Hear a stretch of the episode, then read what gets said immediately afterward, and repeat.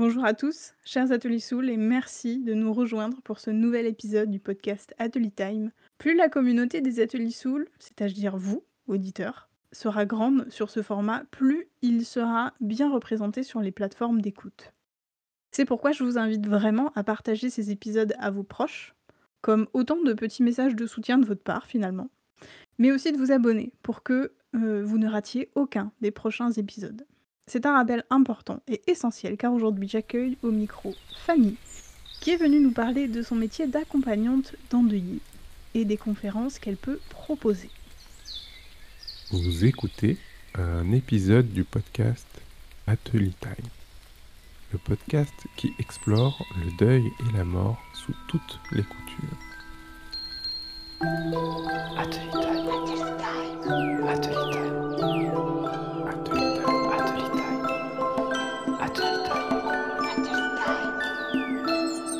N'arrête jamais de prendre soin de toi. Bonjour Fanny, comment tu vas? Bonjour, ça va très bien. Je te remercie de m'accueillir sur ton podcast. Eh bien, écoute, moi aussi je suis très contente. Bienvenue à bord de cette émission. Euh, Est-ce que tu peux commencer euh, à te présenter, un peu dire qui tu es et ce que tu fais surtout dans la vie, du coup de nous parler de ton métier? Bien sûr. Donc je m'appelle Fanny, j'ai 42 ans. J'ai deux enfants et aujourd'hui j'accompagne les personnes qui traversent des épreuves de vie, notamment l'épreuve du deuil, pour les aider à retrouver la paix en développant aussi leur capacité à se connecter à, à l'invisible et à la personne disparue. Euh, et de se connecter aussi à soi en fait. C'est vraiment très important dans les accompagnements que je propose. Donc voilà, euh, globalement. Et du coup, moi, ce que j'aimerais bien que tu racontes euh, aujourd'hui, c'est un petit peu, ben, en fait, ton parcours. Pourquoi est-ce que tu en es arrivé à proposer des accompagnements pour les endeuillés? Euh, Voilà, qu'est-ce qui, comment ça t'est venu? Qu'est-ce qui, qu'est-ce qui s'est passé pour toi pour que tu en arrives là où tu en es aujourd'hui? Alors oui, pour la petite histoire, en fait, au début, euh, déjà, il faut savoir, j'ai une situation non religieuse. Et puis pendant des années, j'ai été infirmière urgentiste, donc sur le terrain, avoir beaucoup de gens décédés. Et à l'époque, j'avais un esprit euh, vraiment très cartésien. Euh, J'accompagnais quand même beaucoup de, personnes dans la souffrance et la mort, mais vraiment, j'avais une vision euh, très simplifiée. C'est-à-dire qu'il y avait les visions d'un côté, les morts de l'autre, et puis éventuellement les gens dans le coma, mais ça se limitait beaucoup à Et puis, bah, comme beaucoup de personnes finalement qui, changent radicalement et puis qui, ont pas de révélation et qui comprennent, on va dire, un peu plus finement ce qui se passe autour de nous et donc le monde invisible.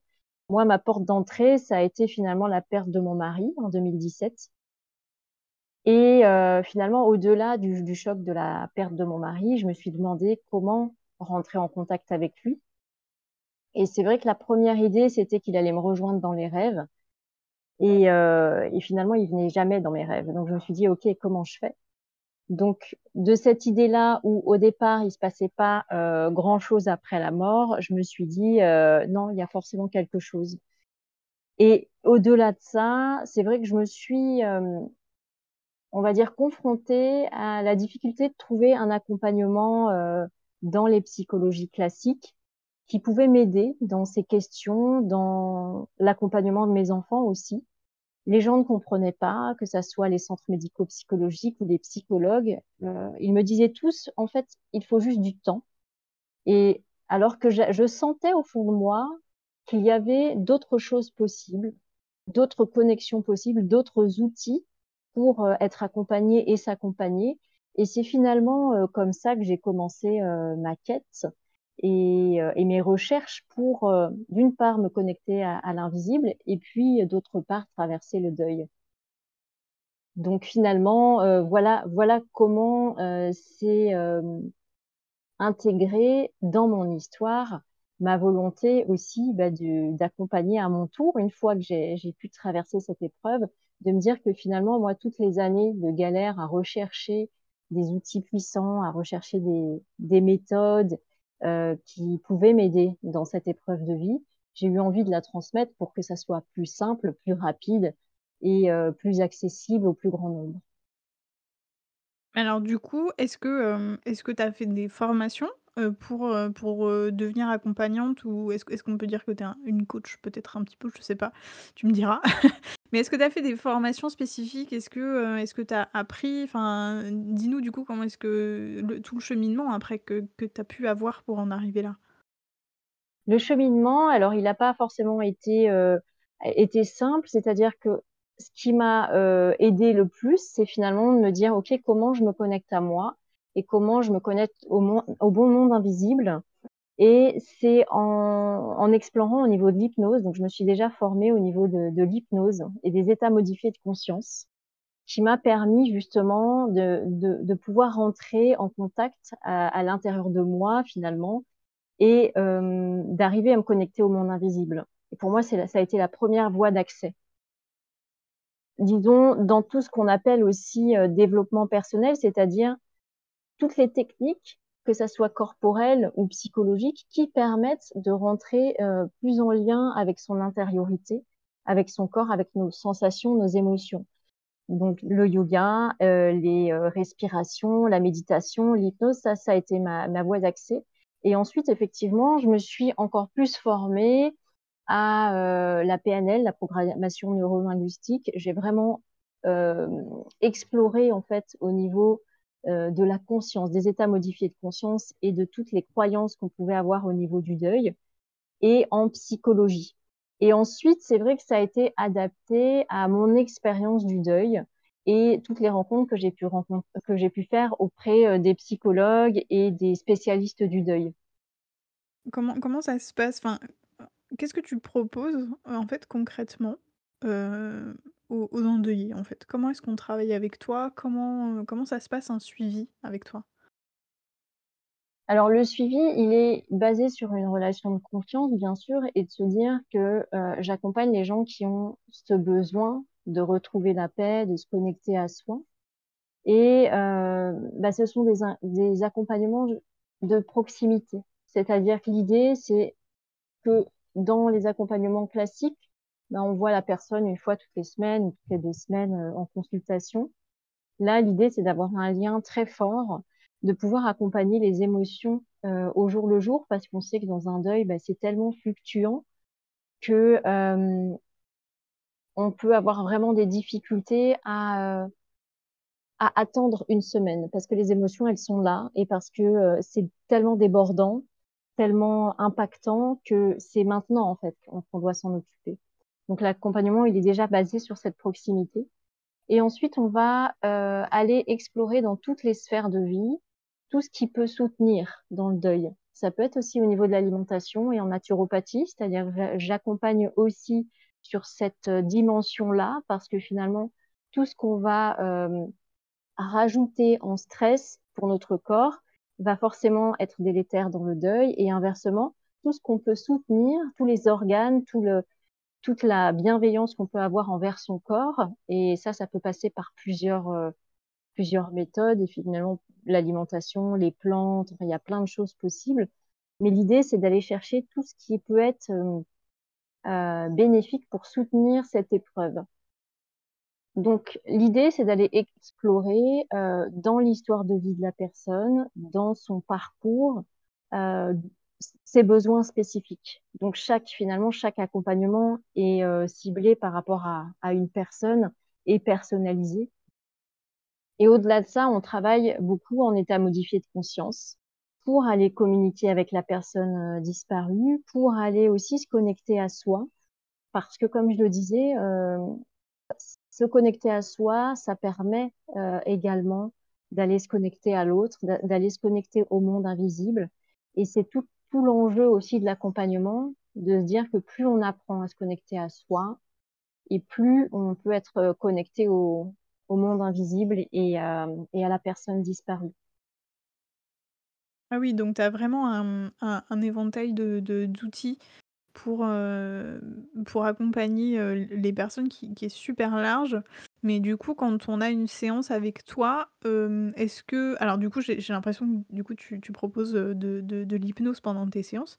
Mais est-ce que, hem, est-ce que tu tu parlais de yoga par exemple tout à l'heure, tu parlais de Mmh mh. naturopathie et cetera. Est-ce que, heu, tu vas aussi, heu, proposer un, un suivi, heu, comme ça ou même faire, heu heu, pourquoi pas une, une une séance de yoga en en direct avec toi pendant tes séances? Ou est-ce que tu vas plutôt être, heu, dans le soit dans de rediriger un peu les personnes en disant: «Ben, peut-être que ça peut être intéressant de travailler là-dessus avec un avec une telle ou un tel?» ou enfin, comment comment est-ce que tu comment est-ce que tu arrives à utiliser tous ces outils, en fait? Je pense que c'est ça ma vraie question. Alors, en fait, on les utilise pas déjà l'accompagnement, c'est généralement un accompagnement de plusieurs mois, donc on n'utilise pas tous les outils en même temps. Par contre, effectivement, il y a des sessions où on va faire uniquement du coaching et de l'accompagnement pour travailler sur une problématique ou euh, une difficulté du moment. Et ensuite, je propose des, séances en ligne de yoga, de, de respiration et de, du psychocorporel. Pourquoi? Parce que euh, la douleur vient se loger dans le corps. Et on en parle très bien. Les endeuillés vont dire soit ils ont l'impression d'être amputés, soit ça va être la gorge qui va se serrer, soit le cœur, soit le ventre. En fait, ça se place dans le corps. Donc, pour moi, l'accompagnement ne peut être dissocié d'un accompagnement psychocorporel. Donc, après, ça, ça, s'articule en fonction des besoins. effectivement, on choisit les outils aussi avec les, les, personnes accompagnées en fonction des besoins. Mais le psychocorporel, oui, a une place importante. Je et, propose et... pas mal de choses, oui, en, en ligne, euh, qui permettent justement d'aller euh, d'aller composer, c'est-à-dire qu'on travaille avec l'esprit et avec le corps euh, quasiment simu simultanément. C'est ce que c'est ce que j'allais demander. Tu, tu travailles en visio, tu travailles en cabinet, tu fais les deux? Comment ça se passe à ce niveau-là? Je fais les deux, mais globalement, c'est vrai que dans les accompagnements aujourd'hui, j'ai plutôt du en ligne. Et ensuite, ce que je propose aussi dans les accompagnements, c'est qu'il y a toujours, pendant l'accompagnement qui dure euh, trois mois, il y a une, un soin qui est proposé. Et là, par contre, en fonction du lieu de vie de la personne, c'est moi qui prends contact avec euh, un thérapeute. Ça peut être du massage bien-être, mais ça peut être aussi du soin énergétique. Ça dépend du besoin, en fait. Et de là où la personne se trouve et euh, de, son objectif, en fait, par rapport au décès de la personne. Là, je rentre en contact avec les thérapeutes qui sont à côté de la personne, euh, de, son lieu de vie pour qu'elle puisse bénéficier d'un soin pendant l'accompagnement. En même temps que tu parles, ça me fait penser à plein de choses parce que je sais que dans, dans, la communauté qui nous suit, en fait, il y a des, des thérapeutes. Euh, il y, a, y a beaucoup de créateurs et de créatrices aussi qui, qui font un peu comme moi, du coup, euh, comme ce que je te disais tout à l'heure, un peu de, de, de, ces objets hommages et de, de qui permettent en fait aux endeuillés de faire ce, en fait, enfin, un petit bout, un petit bout du processus, parce que je pense que euh, c'est vraiment très très important d'être accompagné, mais je pense qu'il y a une, une énorme partie euh, du deuil qu'on est obligé de, de, faire seul en fait. C'est vraiment très très important et on le dira jamais assez. Euh, Faites-vous accompagner, osez demander de l'aide, osez, osez dire quand ça va pas aussi, osez parler, vous exprimer, mais ça n'enlèvera jamais effectivement que on est, on est malgré tout, malgré tout ce qu'on peut proposer, un endeuillé est très très seul. Et, c'est d'autant plus important de pouvoir euh, avoir des personnes comme toi à qui parler, puisque euh, je, je, pense qu'effectivement tu peux permettre euh, à tout le monde, même pas forcément que des endeuillés directement, mais à tout le monde en fait d'avoir des outils pour pouvoir gérer cette solitude-là aussi. Bah, c'est tout l'enjeu, effectivement, de, de l'accompagnement, c'est-à-dire c'est pas de créer un lien de dépendance avec moi, c'est en fait c'est d'aller activer les ressources de la personne et qu'elle puisse être autonome. Et de se rendre compte justement qu'on a des clés euh, qui sont relativement facilement accessibles pour se connecter à soi, pour comprendre, pour accueillir les émotions et pour avancer, pour cheminer. Mmh. Donc, je, je crois que c'est vraiment cet enjeu-là de se dire, oui, euh, c'est un appui, un temps donné, mais en aucun cas, l'idée, c'est vraiment de, de, créer une dépendance. Au contraire, c'est vraiment de créer de l'autonomie et d'aller activer des ressources on, dont on pourra se servir toute notre vie, en fait. Exactement. Exactement. C'est très, très fort ce que tu dis. C'est vraiment très, très important comme rappel. Euh, tout à l'heure, tu as dit quelque chose qui m'a interpellée. Tu as parlé du fait que euh, tu, alors tu, tu proposes des, des, séances et de, de, de l'accompagnement avec l'hypnose. Et tu Mmh as dit qu'on pouvait recevoir des signes, on pouvait communiquer avec, heu, son défunt, heu, dans ce dans ce ce cette situation de de conscience modifiée?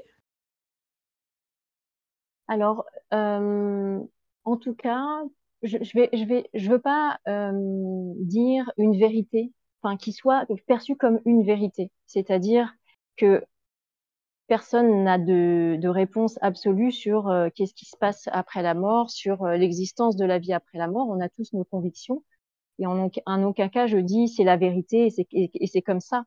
C'est de mon expérience aussi et de l'expérience des gens que j'accompagne, qu'effectivement la meilleure disposition aussi, hem, pour recevoir des signes et des messages, d'être en contact avec soi et son intériorité.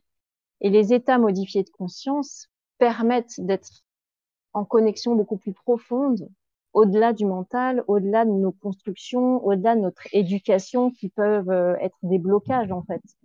Et que cette disposition-là de de compréhension de ce qui se passe à l'intérieur de nous, par l'état modifié de conscience, par les états d'hypnose ou ou de méditation guidée, permet, heu, à mon sens, vraiment d'être beaucoup plus connecté à ce monde invisible.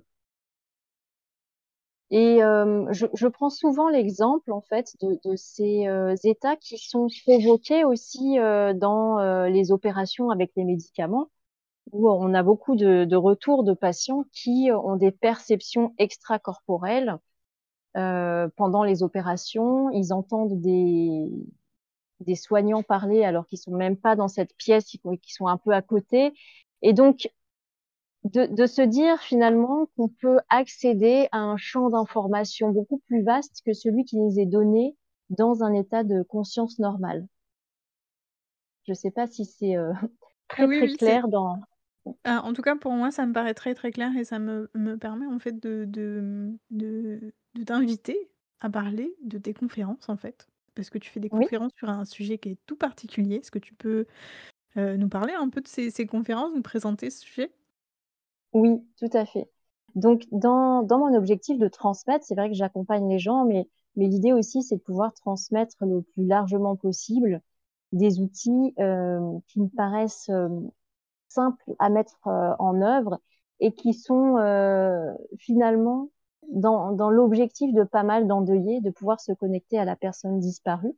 Donc j'organise des ateliers à peu près toutes les 2 à 3 semaines en en ligne qui sont complètement gratuits et dont l'objectif est justement de développer sa capacité à voir les signes et à se connecter à la personne, heu, disparue. Et mmh, du coup, est-ce que tu peux, hem, raconter un peu, heu, alors je je pense que c'est, très, très lié à ce que tu nous as dit tout à l'heure par rapport à à la perte de ton mari et à tout le processus qui s'est enclenché avec cette épreuve-là, mais qu'est-ce qui t'a amené vers ce sujet-là, des signes de nos défunts? Comment est-ce que tu as eu aussi envie d'en parler, d'en faire même, jusqu'à des conférences? Effectivement, alors c'est quelque chose qui a qui a cheminé aussi, heu, en moi. C'est-à-dire que, comme je disais au début, j'étais d'un esprit assez cartésien et puis, heu, la mort de mon mari m'a invitée à redéfinir les contours de mon rapport au monde et hem, comme je le disais aussi, j'ai eu envie de recevoir des messages de mon mari dans mes rêves et puis ça fonctionnait pas. Je j'arrivais pas à le voir dans mes rêves et il me venait pas. Je me suis dit: «Comment on peut se mettre en contact, heu, différemment. Qu'est-ce qu'on va, heu, qu'est-ce qu'on va pouvoir, heu, recevoir comme comme signe? Bien sûr, je crois que j'avais aussi cette quête de comprendre, Mmh. heu, pour d'avoir des réponses, en fait, un peu plus claires de pourquoi il était parti, pourquoi pourquoi à ce moment-là. Maintenant, c'est un petit peu différent et je me connecte à lui de de façon plus douce et et moins, on va dire, dans l'attente de choses particulières.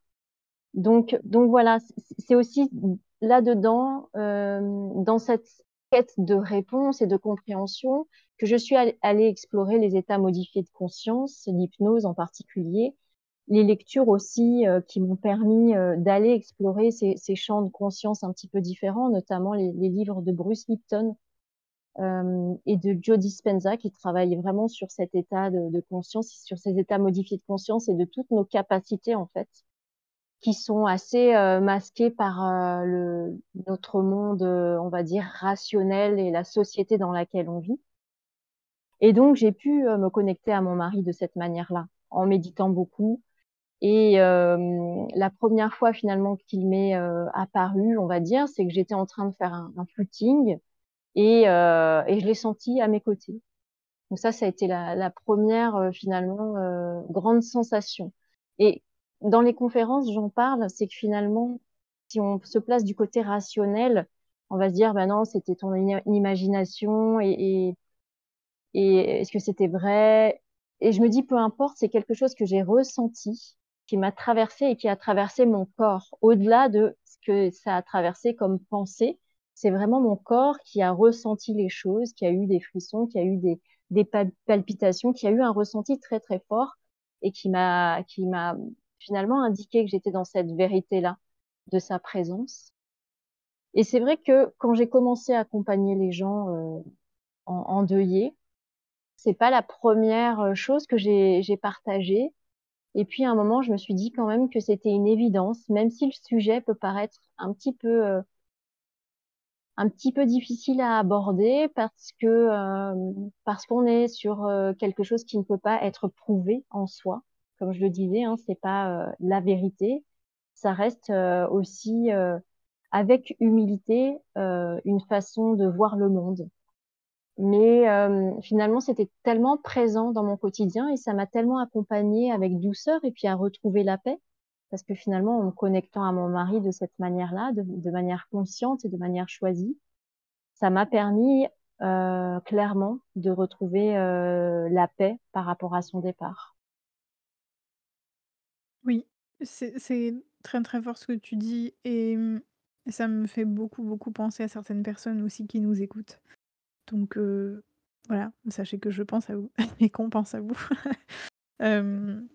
Et c'est je suis assez d'accord, hein, sur le fait que tu tu enfin je comprends je comprends que tu aies eu un peu de mal à, aborder ce sujet-là avec, avec est-ce qu'on peut dire que tu as des patients? C'est important la sémantique, mais est-ce qu'on peut dire que du coup tu as des patients ou est-ce que tu as des clients? Comment tu les appelles?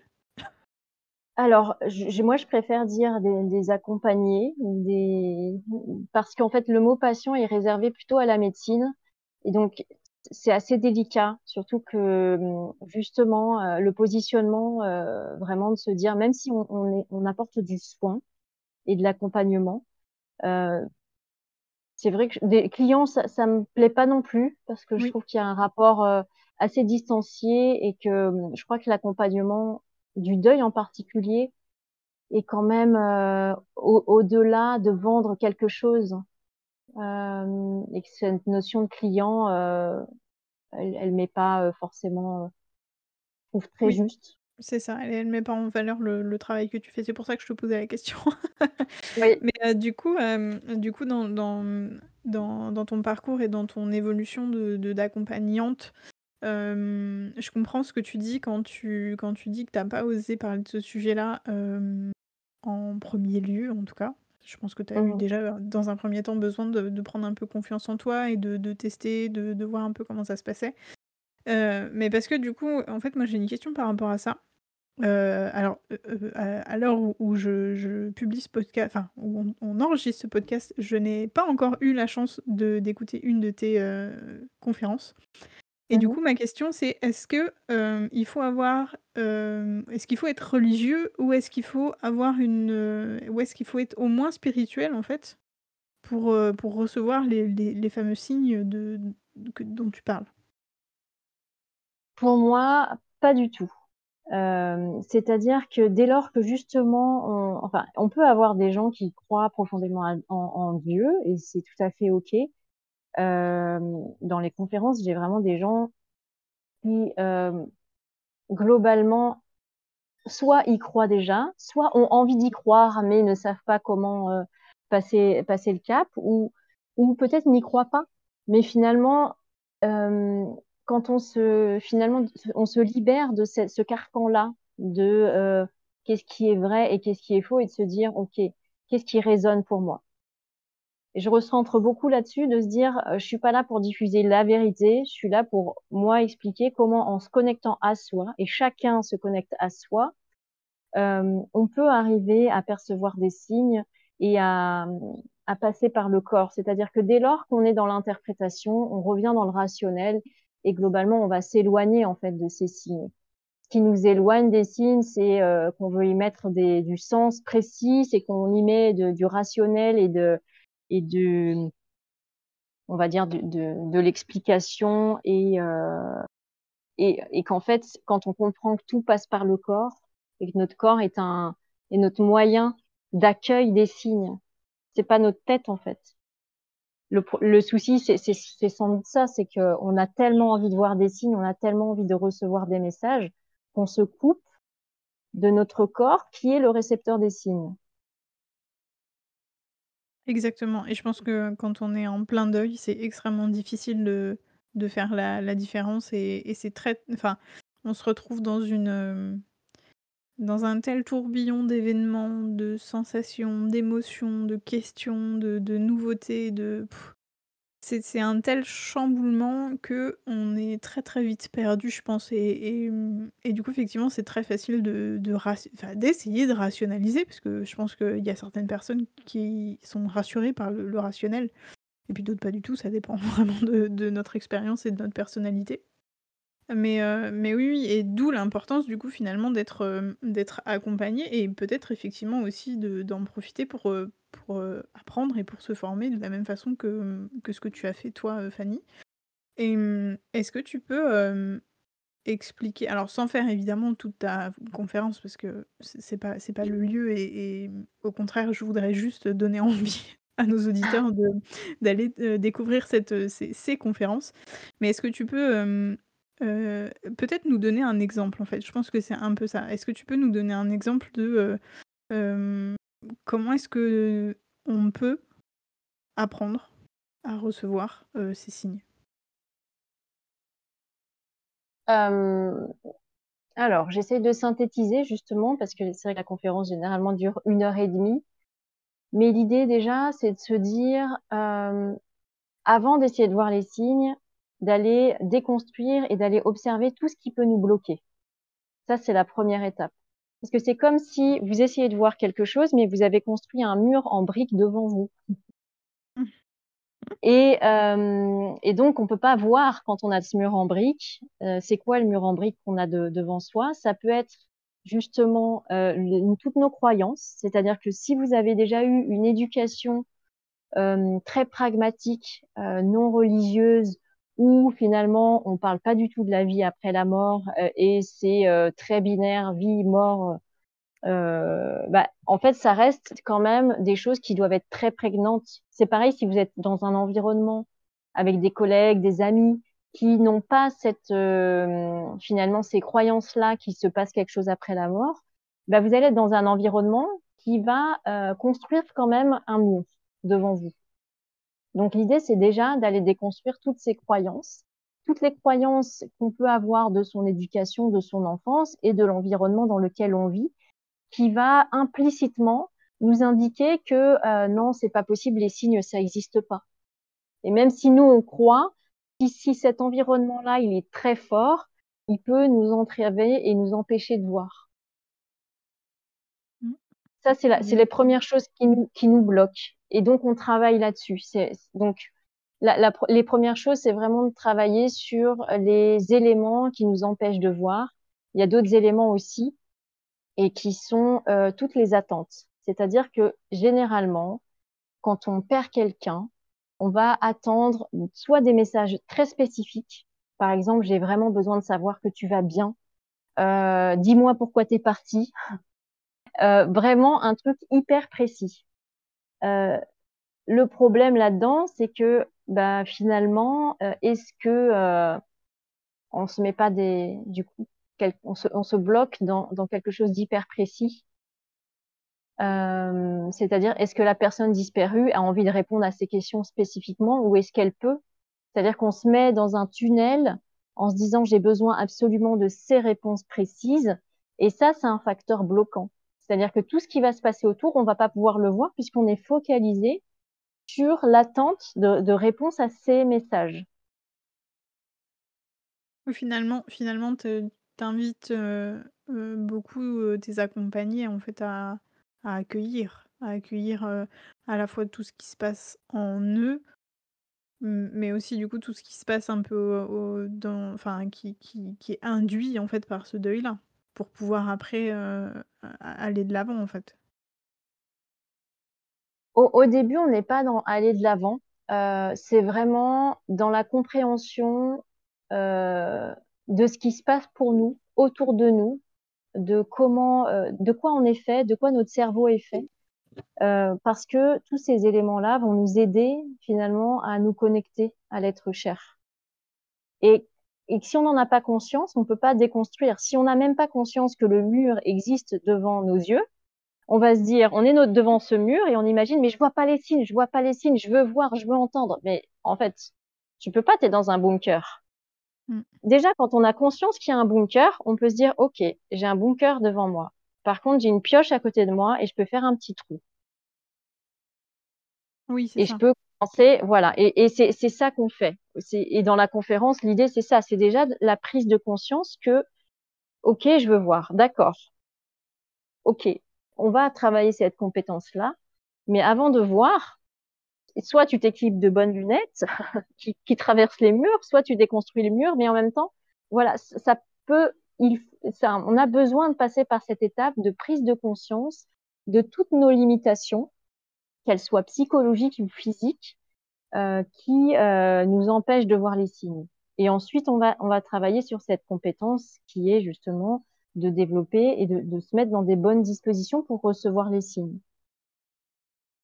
Et ça passe par l'écoute de soi, l'écoute de ses émotions et effectivement l'accueil. Là, on est plus dans l'accueil dans la deuxième étape de dire OK et comment euh, comment j'accueille et je suis plus en lutte, c'est-à-dire comment euh, je, je transforme, comment j'accueille cette force en fait de la colère, de la tristesse parce que ça reste des forces et ça reste des énergies pour qu'elle soit à mon service dans ce que je traverse.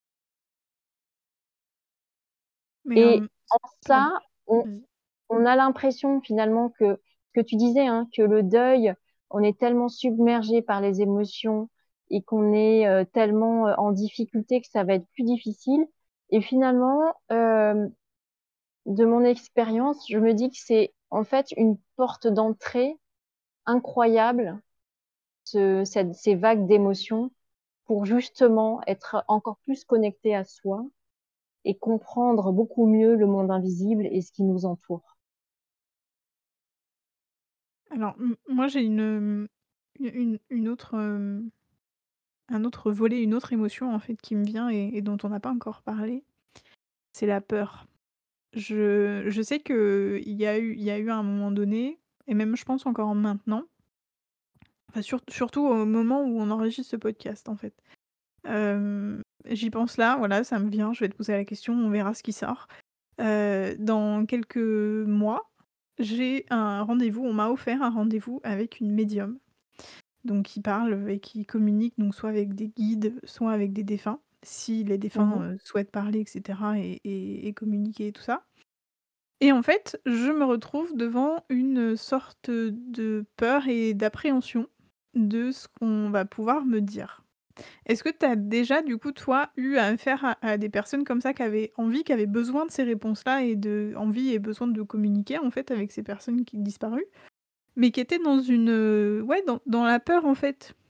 Et comment tu as pu euh, gérer ça et comment tu les as amenés à, à ben, peut-être vers l'apaisement, vers, euh, vers, la suite en fait, vers l'évolution? La peur, effectivement, fait partie d'émotions qui peuvent être très présentes. la première étape pour, pour comprendre la peur, en fait, c'est de se dire, c'est la peur de quoi exactement? C'est la peur de, de pas d'être déçu, d'avoir un message euh, qui convient pas. Quelle est la peur? Ou, la peur, c'est souvent que ça soit trop réel. C'est-à-dire que finalement, mmh. quand on, du coup, on arrive à rentrer en contact avec quelqu'un qui a disparu, bah ça veut dire qu'elle elle, est vraiment pas là. C'est-à-dire qu'il y a le cerveau qui lutte contre cette idée-là et qui dit non, c'est pas possible. Dans je ne peux pas y croire et qui croit pas et qui espère en fait inconsciemment, qui espère encore que ça soit faux. Et euh, mine de rien, bah, aller, euh, bah, échanger avec un défunt, ça ancre quelque chose, quoi. Ça, hum, ça touche peut-être à ça. Donc, en tout cas, euh, je pense qu'il faut aller questionner cette peur. C'est-à-dire, cette peur, elle fait référence à quoi? Est-ce qu'elle fait référence à, à la mort en elle-même? Mais précisément, en fait, c'est quoi? C'est quoi la peur? C'est vraiment très, très bonne question. ben parce qu'en fait, on met des mots euh, qui peuvent paraître les mêmes pour tous, euh, mais qui sont pas les mêmes. C'est-à-dire qu'il faut aller vraiment chercher qu'est-ce que ça veut dire exactement pour soi. Pour soi, qu'est-ce que ça veut dire cette peur-là? Si, on n'a pas de réponse, ça peut être juste, OK, elle se situe où cette peur dans mon corps? Est-ce que ça me serre le ventre? Est-ce que, euh, voilà, est-ce que ça me, ça me fait respirer plus vite? Comment, comment elle vient cette peur? Est-ce qu'il y a une pensée particulière? Ou est-ce que c'est la projection de ce rendez-vous avec la médium qui me fait peur? Ou est-ce que c'est des mots des mots euh, que j'ai pas forcément envie d'entendre. Et, et, finalement, c'est important de, d'être euh, au clair avec ça, de se dire, bah, finalement, est-ce que j'ai envie de tout entendre aujourd'hui? Ou euh, à mon rendez-vous en fait avec le médium Est-ce que j'ai envie de tout entendre? Est-ce que je suis capable de tout entendre?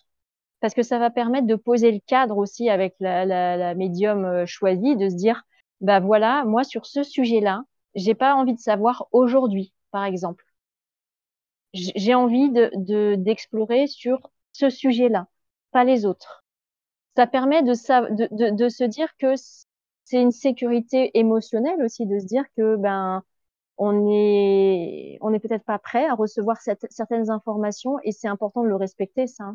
C'est qu'en soi, euh, la peur, elle est là pour transmettre un message et, et de, de savoir écouter ce message et de savoir s'écouter en disant bah ok, c'est pas le bon moment pour moi, mais je le note dans un coin en me disant que peut-être dans quelques mois, dans quelques semaines, euh, je serai prête à entendre ces informations, à me connecter, à, faire ci ou à faire ça. Mais en tout cas, on met de la clarté. Plus on met de la clarté et plus on peut avancer. Je te remercie pour ta réponse parce que euh, j'ai l'impression que du coup, tu as, joué vraiment purement ton rôle de coach euh, par rapport à une question précise. Du coup, j'ai l'impression vraiment de d'avoir, euh, bien mis en lumière, euh, et vraiment j'espère que ça donnera envie aux auditeurs de de te consulter. Bon, bah, tant mieux si ça t'a aidé. est-ce que, beh, du coup du coup, ça me j'ai encore deux 2 questions à te poser. la première, c'est en lien avec, avec les auditeurs et c'est pour les les auditeurs. Est-ce que tu peux nous dire comment est-ce qu'on fait pour participer à une de tes conférences ou ou plus globalement, en fait, comment est-ce qu'on te retrouve? Comment est-ce qu'on on commence un suivi avec toi? Alors effectivement, je suis principalement sur Instagram, sur, sur la page qui s'appelle «Après le deuil», où là je diffuse, généralement, bah, tout ce qui touche aux conférences et j'ai un lien aussi sur Linktree qui permet de, bah, d'avoir, mes, mes suivis, mes accompagnements, et donc on peut échanger, finalement par, par message sur euh, sur Messenger très facile euh, sur Messenger sur euh, Instagram pardon euh, très facilement. À savoir que même sans prendre d'accompagnement je prends le temps beaucoup d'échanger avec les personnes en deuil et de transmettre bah, là où ils en sont pour pour les aider au mieux. Et donc voilà. L'idée c'est que pour l'instant tout passe quand même par la page Instagram Et du coup, plus concrètement, est-ce que, parce que du coup, tu nous as beaucoup dit, échanger avec un défunt, communiquer avec lui, recevoir des sensations et cetera. Est-ce que ça peut passer par autre chose, ces signes? En fait, ça peut être quoi ces signes, finalement? En fait, c'est propre à chacun parce que les signes, comme je disais, ça passe par son corps à soi. Si je demande à l'autre: «Ah, t'as vu ça?» ou «À ton avis, est-ce que c'est vrai?» Euh, ben en fait, l'autre ne, l'aura pas ressenti. Donc la plupart vont, se retrouver face, face à un autre mur, c'est-à-dire que l'autre va, répondre oui, bah, si ça te fait du bien, c'est que ça doit être vrai ou des choses comme ça. Donc moi, j'invite les gens à se dire, OK, j'ai ressenti quelque chose, ou alors euh, j'ai des perceptions qui euh, sont arrivées à ce moment-là. Moi, en ce moment, j'ai vraiment énormément de cœur sur mon passage et j'y donne pas d'interprétation. C'est-à-dire que peut-être que c'est mon mari, peut-être que c'est euh, autre chose, mais j'essaye de rester dans le ressenti et pas dans l'interprétation. C'est-à-dire que je me ressens aimée. Et je, je, juste, je goûte à cette sensation-là. Et voilà, ça passe comme ça. Et des fois, c'est, ça peut être des animaux, ça, pour, pour d'autres personnes, ça peut être des papillons, ça peut être aussi des mots, par exemple, vous êtes en train d'avancer dans une direction et vous regardez derrière vous, vous n'avez pas de raison de regarder derrière vous, et là, pile poil, il y a un panneau avec euh, le prénom de la personne disparue. Ça peut être des petites choses comme ça. Mais comme je disais, le, sens euh, n'est donné que parce que vous avez une sensation physique parce que ça vous fait battre le cœur, parce que parce qu'il n'y avait aucune raison que vous portiez votre regard euh, à cet endroit-là. C'est ça qui va euh, montrer en fait, ou en tout cas démontrer intérieurement, pour moi hein, toujours, que qu'on est de l'ordre du signe. C'est-à-dire que c'est quelque chose qui va provoquer une réaction euh, euh physique, émotionnelle et qui a un sens pas forcément concret, mais qui se place dans le corps. En tout cas pour les signes. Pour les messages, c'est autre chose et je pense que c'est quelque chose qu'on déclenche avec les états de modifier de conscience quand on veut se connecter et avoir des messages, on va dire, plus précis de la personne disparue. Euh, mais les signes, euh, pour moi, c'est ça, ça peut prendre des formes complètement différentes. Ce que je demande aussi justement aux gens qui participent aux conférences, et je trouve que c'est un exercice très intéressant, c'est de se placer à l'inverse, c'est-à-dire eh ben, si, si toi, aujourd'hui, c'est toi qui es dans le monde invisible, c'est toi euh, qui, qui est plus sur Terre, et que tu as envie de passer un message à quelqu'un que tu aimes, bah, comment tu t'y prends? Comment tu fais? Qu'est-ce que tu vas utiliser? C'est un vrai ah exercice de se positionner de, de cette manière-là et de se dire bah, comment je ferais moi? Est-ce que j'utiliserais le vent? Est-ce que j'utiliserais un oiseau, un, un, un copain euh, animal? Ou, ou comment je ferais pour passer un message? Et du coup, ça me donne très, très envie, en fait, de partager, un des signes que j'ai pu recevoir moi. Heu, du coup, tu vas me dire ce que tu en penses, mais moi, ça me rire rien que d'y penser. en fait, c'était assez récemment, en fait, c'était, en en mars, 2023. donc il y a un petit peu moins d'un an et en fait, avec ma sœur, on se rendait à l'enterrement d'une personne qui a décidé de quitter, ce monde. Et en fait, cette personne, c'était quelqu'un qui était très, très engagé en politique, qui avait, qui s'était présenté pour pouvoir être maire, qui vraiment qui voilà, qui était, qui était très, très engagé, qui faisait beaucoup de choses à ce niveau-là. Et donc du coup, on voilà, on discutait de de de la situation parce qu'évidemment on se on se sentait très, pas très stressé, on avait beaucoup de routes à faire et cetera. Et et effectivement, à un moment donné, on s'est demandé on s'est demandé si, des fois, on recevait l'une ou l'autre des signes de nos défunts. Donc, en particulier de notre maman. Et et donc en fait en fin de compte, pas trop de notre maman, même si des fois on ressentait beaucoup, beaucoup sa présence. Et ce jour-là, j'ai dit à ma sœur: moi j'ai l'impression qu'elle est sur le siège arrière avec nous, qu'elle nous accompagne». Et en parlant de ça, en parlant de ce sujet-là, des signes, de voilà et qu'est-ce que qu'est-ce que penserait cette personne? Qu'est-ce qu'elle ferait cette personne? Comme tu dis un peu de de comment comment les autres communiqueraient, qu'est-ce qu'ils pourraient choisir et qui ferait sens du coup pour nous?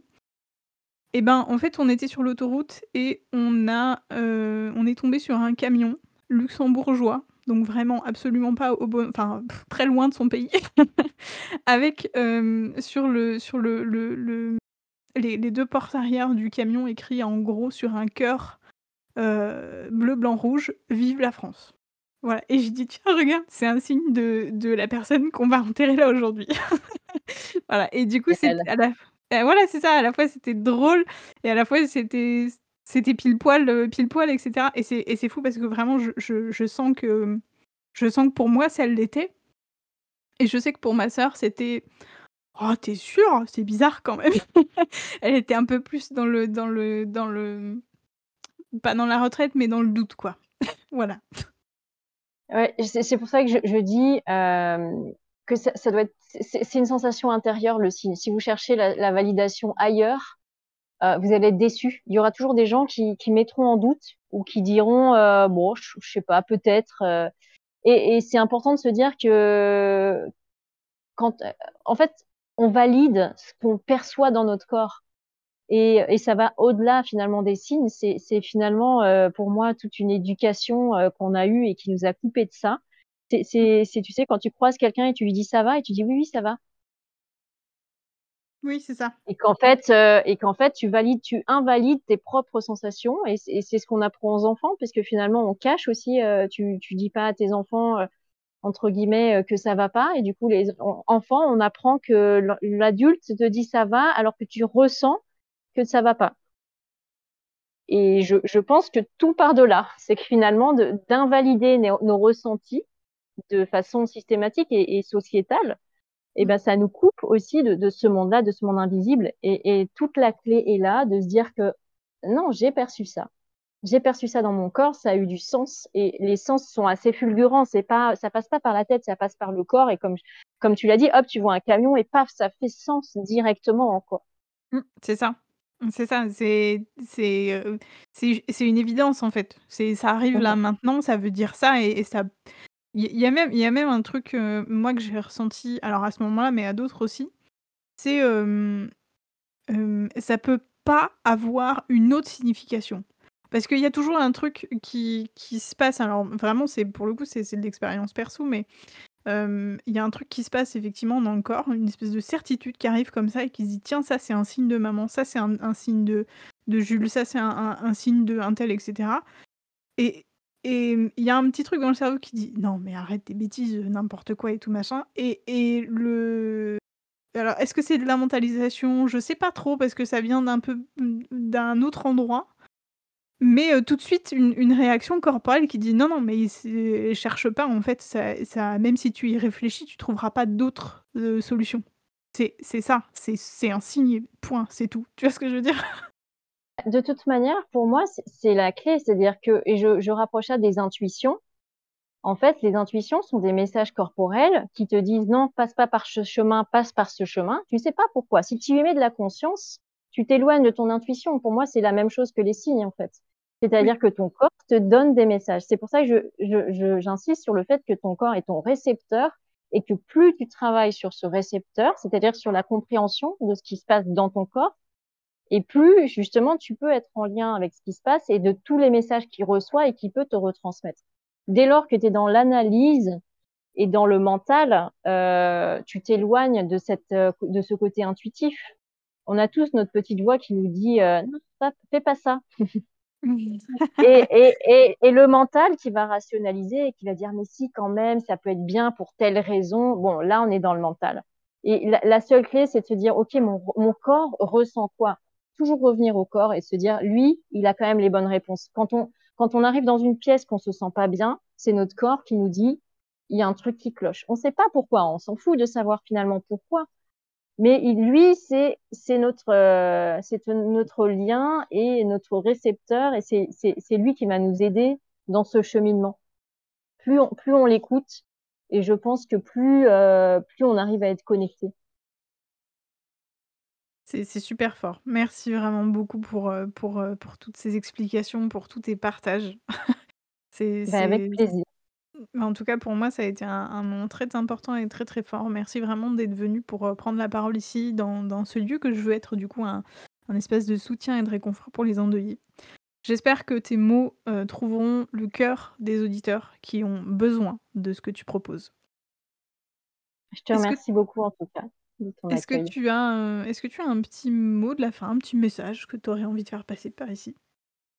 Alors oui, c'est quelque chose qui qui me tient beaucoup à cœur, c'est-à-dire qu'au-delà des gens que j'accompagne, j'ai vraiment une, pensée et une pensée très sincère pour ces gens qui sont partis et qui sont plus sur terre et et à qui j'envoie beaucoup de pensées justement pour, heu, au-delà de, de, tout ce que je propose, c'est aussi parce qu'ils sont plus avec nous que, que ça a du sens, euh, ce que je propose. Et, donc, je, je, je, leur envoie vraiment, vraiment une pensée euh, et, euh, euh, voilà, beaucoup, beaucoup d'amour, en fait.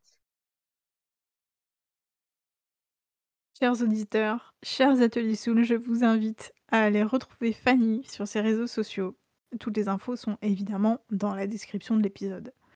Vous pouvez aussi me retrouver sur Instagram, sur TikTok ou sur Facebook pour découvrir mon travail créatif avec Atelier, où je crée des objets hommages et souvenirs aux défunts, mais surtout des objets de soutien pour vous euh, et pour votre famille et pour votre futur.